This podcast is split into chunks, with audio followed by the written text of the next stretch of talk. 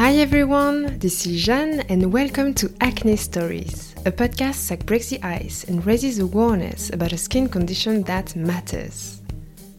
The goal of this podcast is to make us feel better about ourselves, to accept our skin, to approach it differently, and perhaps discover solutions you have not yet heard of or tried. Each episode tells a true story, revealing deep emotions and sharing helpful tips and unexpected visions. Today, I am happy to welcome Almira, a Londoner in her 20s. Being the only one in the family facing acne, she felt quite alone and confused not to understand the root cause of her spots. She later worked at Boots, a British pharmacy and drugstore, where Amira started to check all the acne prone skin products and purchased lots of them, without fully understanding its formulas. Like many of us, acne is a big insecurity to her. Feeling a bit desperate, Almira is then sharing experience with Roaccutane and later her meeting with a homeopathic advisor. Her story demonstrates how clearing acne is a journey with lots of ups and downs, which can definitely be achieved. Enjoy listening! Hello, Acne Stories. My name is Elmira. I'm 26 years old and I'm from London. And it's really nice to meet all of you. And I'm very grateful to be on Acne Stories today to share my experience and battle with acne as well as my knowledge on what I've learnt over the years with this ongoing story with acne. So, my story begins when I was 13 years old. I was going through puberty, and at the time, I didn't even know what acne was. So, I was getting these pimples all over my face, and I would look in the mirror and I would go, What are these, and how is this actually happening to me? And I would really like question what causes pimples and spots at the time, no one in my family, and I have no family history of acne, so no one in my family could actually advise me or give me some encouragement or advice on products or, you know, what to use to help with my acne. So I was really left alone and confused, and I didn't know what to do. So I literally just turned to anything I could find on YouTube at the time or anything I found in magazines. I know when I was 13, girl magazines were very popular and you know people used to read on what are the top skincare products to cure acne spots and scarring and how to make your lips look nice and glossy. So those were pretty much the resources I had at the time to help me with my acne. Um, however, my acne actually got worse and worse as I grew up, and I didn't understand what hormonal changes were, and I really didn't know what the underlying issues were that caused acne. So I was really pretty much using products that were not good for me and having a lack of knowledge on what to do. So when I was 16 years old, my school supported me on doing some work experience in a shop, and in London, it's really as part of the curriculum a requirement for young teens to do some work experience to gain knowledge and skills for future employment. So I was lucky enough to work in Boots, which is a pharmacy and drugstore which has lots of products and different types of brands that you can choose from. So I remember I was in the skincare department and I was faced with skincare everywhere all day. And I would literally just pick up the bottles and read what they did. But at the time, I didn't have much knowledge on ingredients and what chemicals were harmful to skin and what chemicals were good to skin and what fragrance and non fragrance free meant. So, literally, I was picking up anything that said clear spots or anti acne or something like have smoother skin. And I was literally just buying these products and putting them on my face about two to three times a day, mixing them as well on my skin. Um, for example, I remember Clean and Clear done an oil free range when I was younger, and everyone was buying that and i remember in the one of the girl magazines it said how it helped cure this girl spot so i was literally applying that 3 to 4 times a day on my skin not knowing the damage extra exposure of it would have done Um, and I used to buy and spend a lot of money on so many things. I used to buy the next best thing. I remember buying the Neutrogena face clean machine, and I used to put that on my face and clean it, and um, it did help with cleaning my face, but it never really cleared my acne um, for myself, and it was it was just an ongoing battle of having acne and not clearing it at all, and I was really getting worried, and I had a lot of anxiety and insecurities, you know, on my spots and I would think to myself, why do I have these spots? Why do I have acne? And it would just make me feel really insecure and have a low self esteem as well. I remember going to high school and never had a lot of confidence, and I remember the boys in the school used to stare at me and ask what was on my face, um, and I couldn't really explain it to them, and I used to lack a lot of confidence, as well as getting bullied as well a lot in school, and that would make it worse um, because it was something I couldn't control in terms of my acne. So being picked on was really not a good thing to happen as a child. So it would make me feel worse with my confidence and self esteem. We also were not allowed to wear any makeup in school.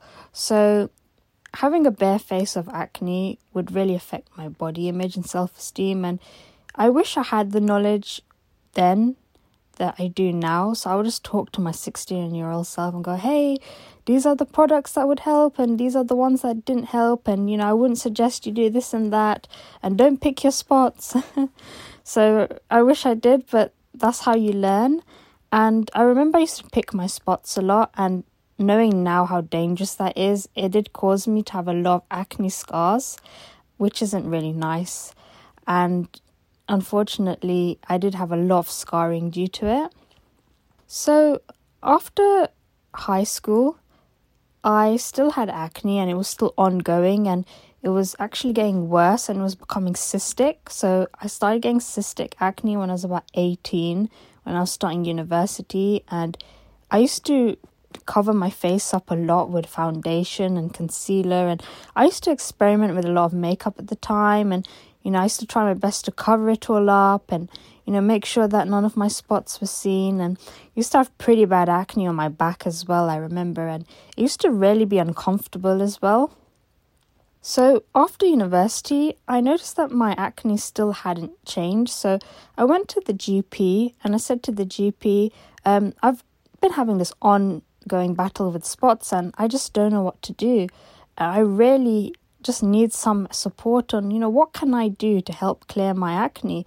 So the doctor subscribed me some antibiotics, and this was a one year phase in my life that I went through where I would go and try an antibiotic for about a month, two months, then I'd go back to the GP and say, you know, this hasn't worked with me, can you please help me? And what else can I try? So he would give me another antibiotic to try. So for about a year, I tried loads of different antibiotics, and even though my acne had improved in a sense that my skin was a little more clearer, I would still get big breakouts, and it would never really help with the cause of my cysts. So after that, there was a phase in my life where I actually gave up, and from around 22, 23, I would actually just do nothing with my skin. I would just wash it with water and a face wash and put some cream on and witch hazel and tea tree on my spots and I would just literally just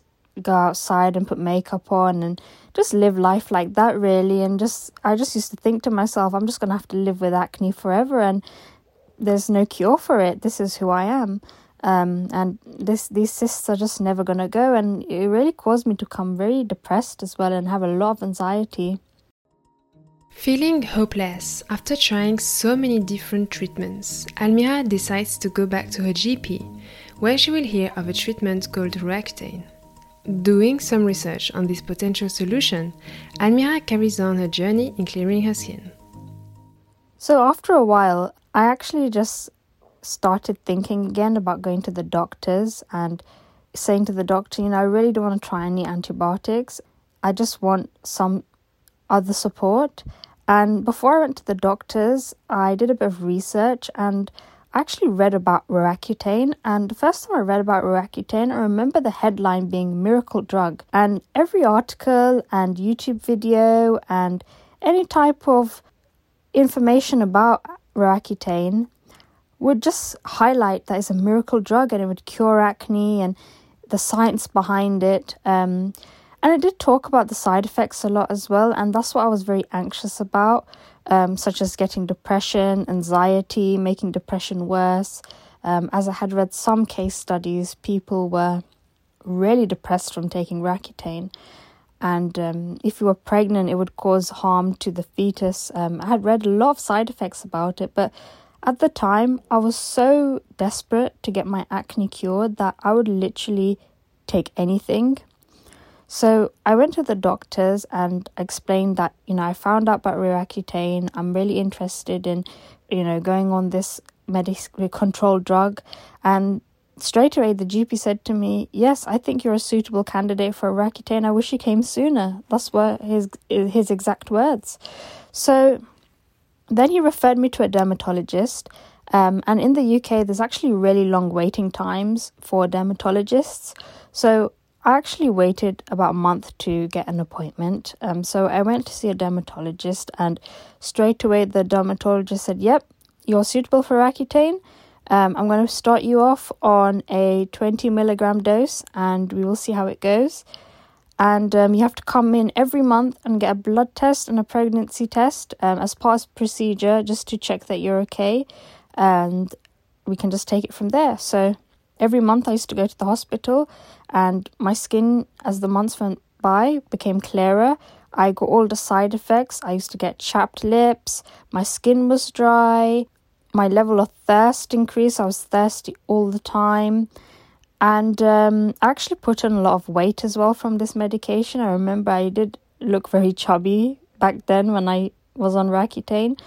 The only good thing I would say is that my hair, the oil glands in my hair actually dried up, so I wouldn't really have the stress of washing my hair every other day. And I used to have this nice, dry, oil free hair, um, which was really fun at the time and my skincare changed as well in terms of using more products for dry skin rather than oily skin.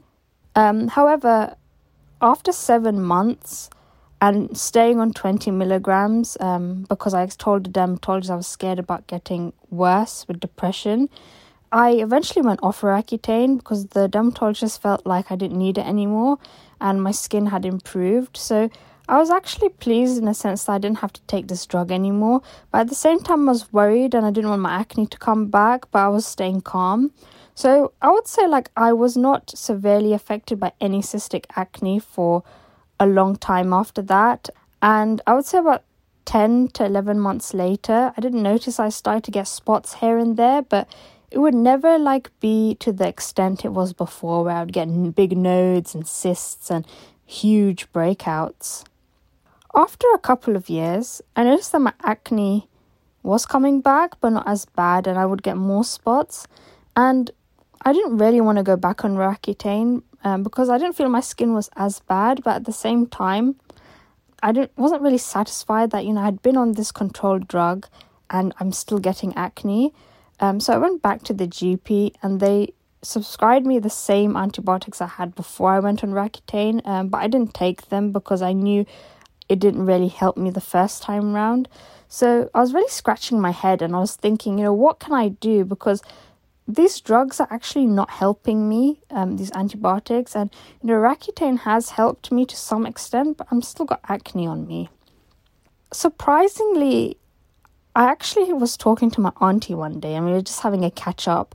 And I just mentioned to her that, you know, I've been on this drug for my acne and it's actually not gotten better and she suggested to me to try homeopathic treatment and she actually gave me co- the contact details of her homeopathic advisor and I was a bit hesitant at first and I was very questionable thinking you know what is homeopathic treatment?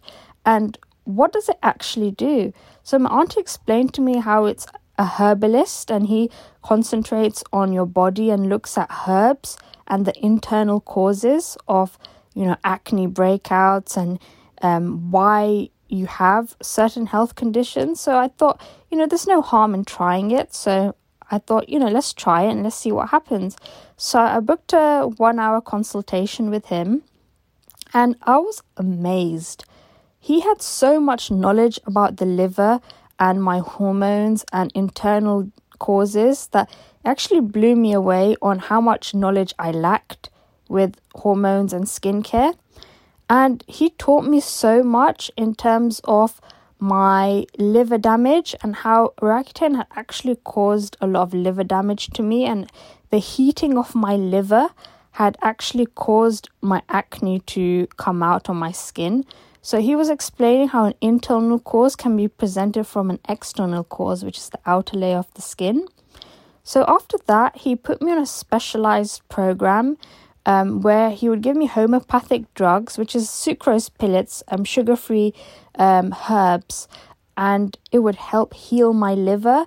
And he would also give me um, detox drinks, and it would have things such as uh, weird concoctions that I had never heard of, such as marshmallow oil, thuja oil, and just other types of herbs that would really help treat my hormones and balance them and he would really like advise me to buy certain products that were fragrance free had natural enzymes uh, and there was a cream he told me to use which was msm cream which i applied on my face and it really helped clear my spots.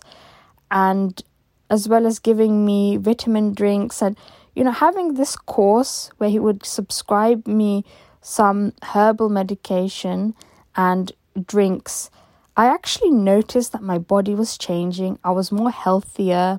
My acne actually cleared up better and my pores became smaller in size. And I learned so much about how internal healing is such an important part of the body. And I wish I'd known that before I was on all these other controlled medications from the dermatologist. And I've learned so much about acne. So for me, I still have acne today, but I have I'm in a much better place because I'm able to now be more knowledgeable on herbs and treatments to help with healing my liver, um, finding out some herbs to control my hormone levels and regulate them, as well as being more aware of skincare products and what skincare products work well with me and what harmful chemicals to avoid.